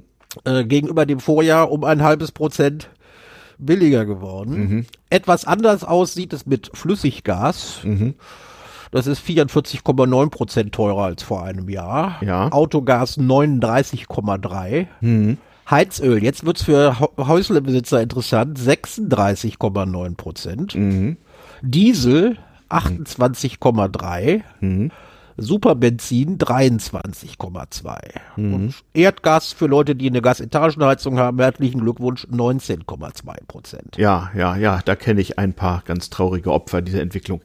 Ja, in der Tat. Ähm, also und das sorgt, das hm. sorgt natürlich für Unmut. Ne? Gut, vielen sind die Großeltern, die bei der drei, äh, vielen sind die Großeltern, die bei der, die äh, aktiv an der 23er Inflation teilgenommen haben, schon länger verstorben. Äh, leider länger verstorben. Die, da könnte, da könnten Oma und Opa eigentlich für Ruhe sorgen. Hm. Und nur wenn sie gesagt hätten, es könnte noch viel schlimmer kommen. Ja. Aber für diejenigen, die äh, sich nicht dran erinnern können, dass es überhaupt mal sowas wie Inflation gab, hm. dann fragt einfach mal die Leute aus den 60er und 70er Jahrgängen, die Im können Grunde, sich wahrscheinlich noch erinnern. Im Grunde jeder, der heute über 50 ist, müsste noch einigermaßen, zumindest aus seiner Jugendzeit, ja. das wissen. Durchaus. Andere Länder haben das, wie gesagt, äh, deutlich stärker betrieben. Man hat es als junger Mensch immer erfahren, wenn man mit den Eltern ins nahe Ausland, Fernreisen waren ja noch kaum finanzierbar, ins nahe Ausland in Urlaub fuhr, was ich nach Dänemark, nach Frankreich oder nach, gar nach Italien da merkte man schon deutlich, dass die aufgesparten Geldscheine vom Vorjahresurlaub irgendwie deutlich weniger waren. Ähm, und dem, demgemäß haben diese Volkswirtschaften auch wesentlich mehr als wirtschaftspolitisches Instrument äh, Inflation eingesetzt. Wie das nun also kommen wird. Italien war ja notorisch. Das war notorisch, ja, richtig. Hm. Aber auch Israel, aber, die hatten teilweise ja, 110 Prozent. Äh, ja, aber, aber auch, aber auch, aber auch Dänemark war auch äh, in, den, in den 70er Jahren auch insoweit so ein Urlauberparadies oder ja, je nachdem, wie man es nimmt. Also der Wechselkurs war interessant und äh, viele äh, deutsche Massenurlauber profitierten auch durchaus davon, dass die D-Mark einfach im Ausland wesentlich mehr an Kaufkraft hatte durch diese Inflationseffekte äh, bei anderen Währungen und damit natürlich auch Wechselkurse sich entsprechend geändert haben. So, nicht, wo du Wechselkurse sagst, äh, mhm. äh, bis, bis 71 mhm. äh, musste man sich um Wechselkurse keine großen Sorgen machen. Man kannte sie im Voraus. War das 71 oder 73? Ein, äh, 71 ist äh, Juli 71. Ähm, Moment. Jetzt ist das schon so lange her. Ich kann mich nämlich dran erinnern. Am 15. August 71 mhm. kündigt Nixon, also der amerikanische Präsident, die Verpflichtung auf Dollar in Gold zu tauschen. Damit kippte das System von Bretton Woods. Mhm. Frag, frag eine Suchmaschine. Das ist jetzt äh, genau. Suchmaschine. Das, das ist jetzt viel zu kompliziert. Genau. Aber in diesem System waren die Wechselkurse eigentlich ziemlich fix. Die mhm. waren an den Dollar gekoppelt und mhm. eine Mark war vier Dollar. Äh, äh, vier Mark waren ein Dollar. Punkt. Ja, genau. Ich glaube 4 Mark 10 oder 20, ja, ja, ja genau. der österreichische Schilling war immer 1 zu 7. Ja, auch später noch. Es gab so gewisse Währungen, die haben sich immer an der Mark orientiert unter anderem der sogenannte Alpendollar.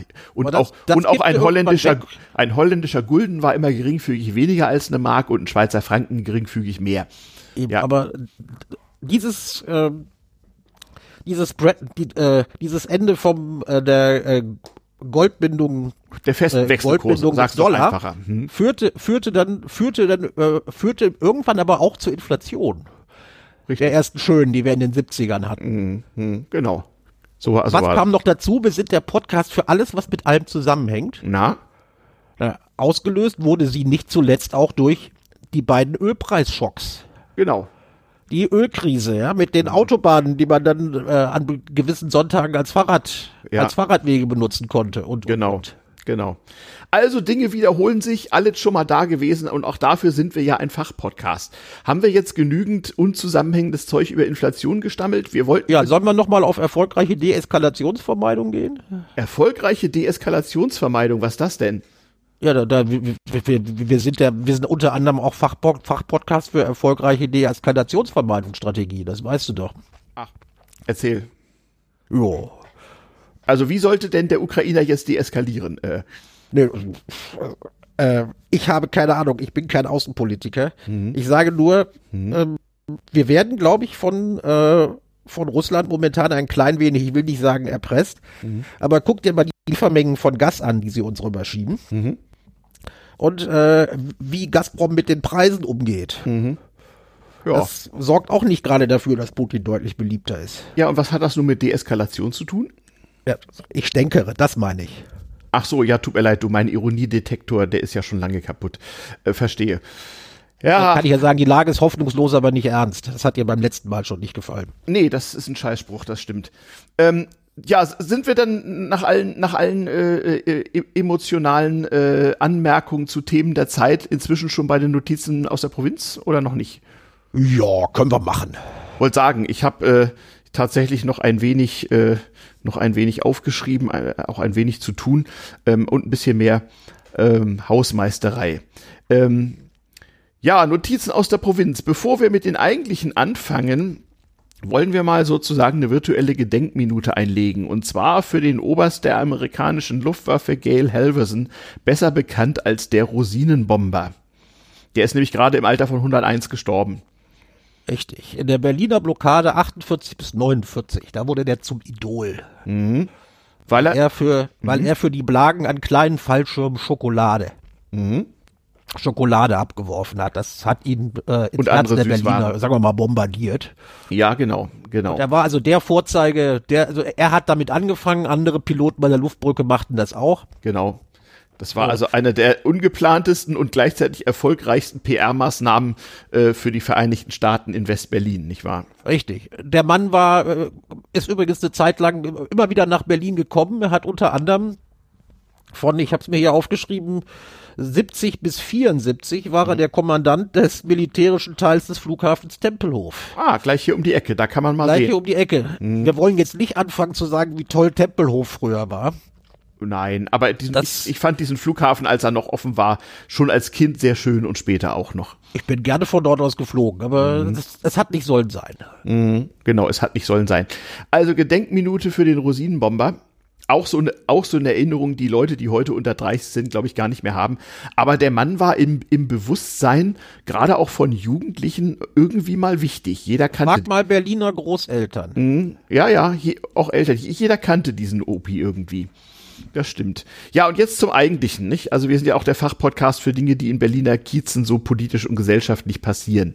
Ja. Ja. Und, und ich glaube, auch da können wir wieder dann äh, in unsere Jugend schwenken. Ähm, äh,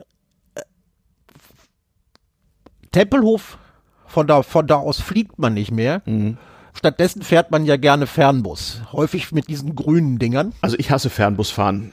Ich mach, ich habe das auch nur zweimal gemacht. Das Also ich le- gereicht. ich lehne- ich- und zurück nie wieder. Ich lehne das aus ideologischen Gründen ab. Eben. Äh, aber in Berlin wird gerne Fernbus gefahren. Es gibt einen zentralen Omnibusbahnhof in Berlin, abgekürzt ZUP. Ja. In der Nähe, auch- in der Nähe vom, in der Nähe vom ICC. Auch und der, bekannt als äh, ständiger Tagungsort äh, der Gesellschaft der Berliner Taschendiebe, nicht? Äh, ja, zum Beispiel. Die haben dann, die haben dann Dauerpräsenz. Also, Genau. das war, äh, der, der, der Fernbusmarkt ist ja explodiert. Und das Ding war einfach zu klein ausgelegt, äh, hygienische Katastrophe und und und. Das heißt, das Ding musste wirklich dringend neu gebaut werden. Wie sich das du, wie sich das du ähm, gehört für eine Berliner gehört Baumaßnahme. für Berliner Bauten, die werden dauern A länger. Ich sag nur Flughafen und die Ja. jetzt nicht Tempelhof. ja. Und äh, Auch die teurer. kosten richtig Geld. Sie werden Ja. ordentlich teuer. Das bedeutet aber auch, dass mehr Geld für Kunst am Bau zur Verfügung steht. Denn das ist ein in Deutschland Gesetz. Prozentsatz bei öffentlichen Bauten, der, Mhm. der, der zu verbauenden Summe muss in Kunst am Bau investiert werden. Ja, das war auch 1975 schon so. Ja, ich erinnere mich, ich erinnere mich noch sehr gut an unser, an, an mein, an mein Gymnasium, liebe Freunde des städtischen Meerbusch-Gymnasiums, ich grüße euch. Mhm. Das war ein 70er Bau und da mhm. war auch dann, da musste auch Kunst am Bau verknallt werden und da mhm. gab es eine wirklich absolut hässliche mhm. äh, Lichtanlage mit äh, Reflexion und Spiegeln und so weiter. Ah, immerhin Die, keinen hässlichen Betonklotz, das war sonst immer üblich. Betonkunst. Nee, nee, also wir hatten, wir hatten andere hässliche Kunst. Mhm. Okay. Ja. Damals ging dann auch das Künstlerbashing los, ja, so ja. Kunst kommt von Können, hatten wir schon. Das, das, hat schon. das hat schon Josef Goebbels gesagt und offenbar war der Spruch langlebig, ja. Das stimmt. Es wurde fürchterlich kritisiert, diese Geldverschwendung und diese. Fürchterlich die, gelästert, man hat ja, ja, ja, ja. gewöhnt. Ja, aber diese Künstler wurden zum Teil äh, äh, ganz, ganz übel mit Dreck beworfen, auch in Lokalpresse so. Ja, das war kein, das war, das, das war Folklore. Mh, hm, das war keineswegs. Kunst am Bau war so ein Schimpfwort, so ein bisschen irgendwie. Ein bisschen so, so, so ein bisschen so wie das heutige, ist das Kunst oder kann das weg? Ja. Ja. Ungefähr so muss man sich das vorstellen. Ja, und das gibt's aber also immer noch. Und beim gibt's Top also immer noch. Es stehen insgesamt 203.000 Euro zur Verfügung. Mhm. Ja, und äh, es wurde ein Wettbewerb ausgeschrieben, also mhm. bewerben konnten sich Berliner Künstler, mhm. dass sie an dem Wettbewerb teilnehmen konnten. Davon wurden bestimmte eingeladen, einen Entwurf einzureichen. Mhm. Und gewonnen hat, da hat jetzt einer ganz tief nachgedacht, mhm. ein Kunstwerk mit dem schönen, mit, mit der schönen Bezeichnung Knotenpunkt. Mhm. Donnerwetter, Verkehrsknotenpunkt. Mhm. Knotenpunkt, sehr schön. Was ist das? Es ist ein Edelstahl gewordenes 3D-Lehrbuchexemplar äh, für Seemannsknoten. Richtig. Ich konnte nicht stellen identifizieren, da, welcher das 200, ist. 3.000 Euro ein Seemannsknoten aus Stahl hin. Aus Edelstahl in erheblicher Höhe. Ich habe mal überschlagen. 10 Meter heißt es. Ja, mindestens. Also, also auf alle Fälle allein schon äh, der, der Mater die Materialkosten für Edelstahl in dieser Menge dürften bereits einen ansehnlichen fünfstelligen Betrag ausmachen von den 200.000. Vielleicht wird das Ding ja, da, darüber würde ich ja lachen, vielleicht wird das ja von den üblichen Metalldieben irgendwann mal abgesägt und mitgenommen.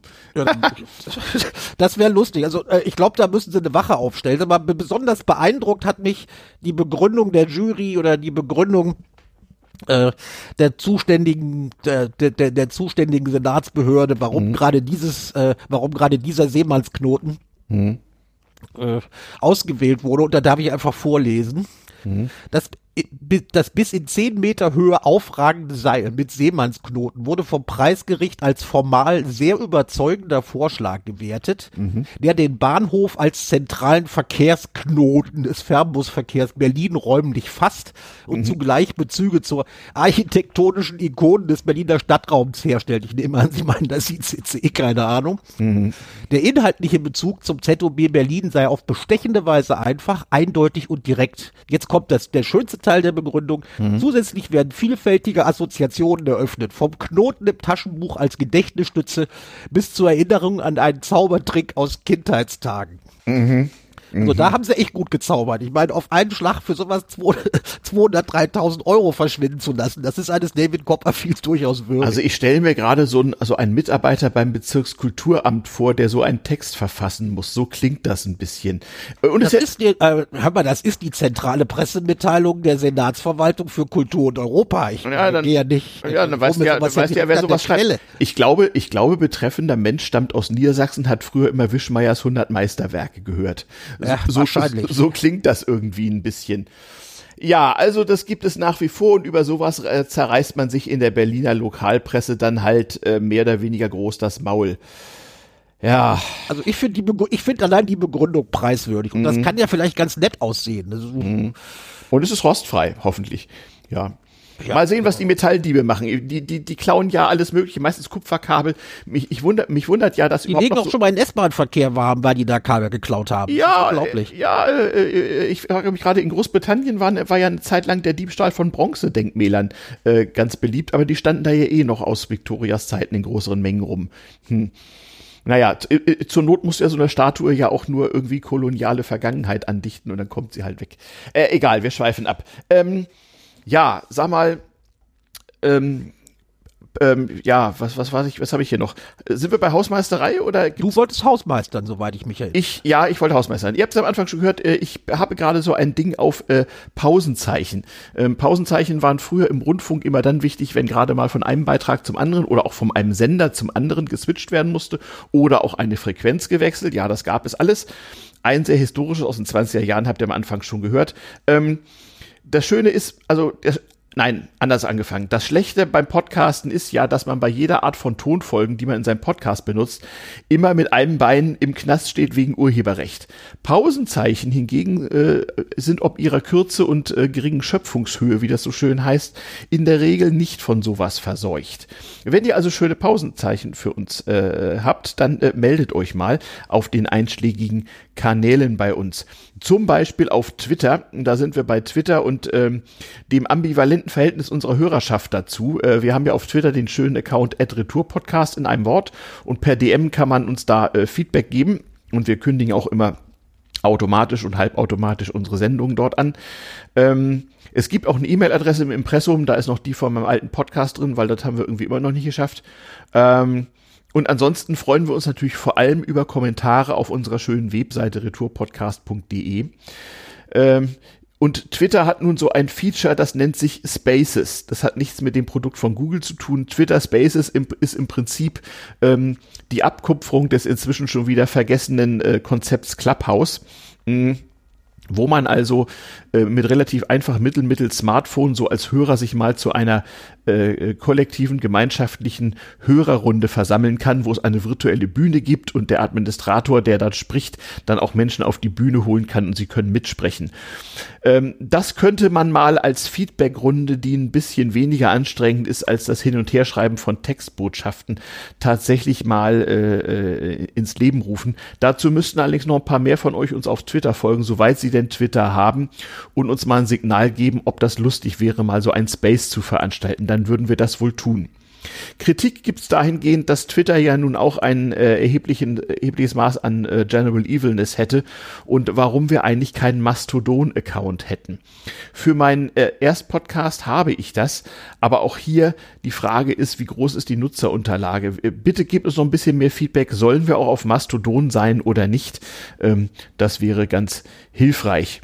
Und wo wir jetzt schon bei Services sind und verdienstvollen Tools für Podcaster, da möchte ich es mir mal nicht nehmen lassen, äh, die deutsche Podcast-Suchmaschine, die immer mehr wächst und immer mehr Features hat, hier mal auch mal zu featuren. Die heißt nämlich Feed. Ihr wisst ja, Feed ist das Ding, äh, mit dessen Hilfe man auf seinem Podcatcher Podcast abonniert. Und äh, die Domain heißt feed.de, allerdings schreibt sich das in dem Fall nicht mit Doppel-E, sondern mit Doppel-Y, also f y y d.de. Geht da mal hin. Da findet ihr also alle möglichen Tools, mit denen ihr euch euer Podcast-Erlebnis plattformfrei, nicht kommerziell und damit lauter gestalten könnt. Ähm, mehr Werbung kann man gar nicht machen. Falls ihr uns aus Österreich zuhört, und wir wissen, wir haben österreichische Hörer, die österreichische Variante heißt panoptikum.io. Ja, genau, das waren die Pausenzeichen und Feed, das wollte ich hier mal gesagt haben. Hm was, was habe ich hier noch? Datenschutz und Cookies. Ja, nun gut, wir, wir, wir bemühen uns. Ach ja, Kapitelmarken. Letztes Mal sind irgendwie die Kapitelmarken äh, ausgefallen. Die sollen natürlich äh, äh, in der Regel dabei sein. Wie gesagt, wir finden äh, uns hier noch und wir finden auch noch ein paar technische Lösungen zu den Problemen, die uns hier gerade. Auch wir haben ein Recht auf Irrtum und Fehler. Ja, genau, genau, genau. Also es kommt so mit der Zeit, nicht? Es wird besser. Ähm, ja, wir, wir merken, dass die Hörerzahlen langsam steigen. Noch besser wäre natürlich, sie würden etwas schneller steigen. Und dazu müssen Leute erstmal erfahren, in dieser ganzen Podcast-Inflation, dass es jetzt diesen Podcast gibt. Also ähm, seid euch nicht zu fein und weist einfach mal auf unsere domainretourpodcast.de, auf unseren Feed hin und äh, auf unseren Twitter-Account, soweit ihr das benutzt, und gebt uns Hinweise, wie ihr das mit Twitter Spaces und mit Mastodon äh, in Zukunft gerne gehalten haben wollt. So, das war die etwas längere Hausmeisterei. Dann glaube ich, da ich ja auch gleich schon wieder ha, die, nicht den nächsten Podcast, aber die nächste Telekonferenz habe, wie das so schön heißt. Damit sind wir dann, glaube ich, am Ende der Sendung und wünschen was, ne? Nämlich ja, einen schönen, schönen Sonntag. Sonntag.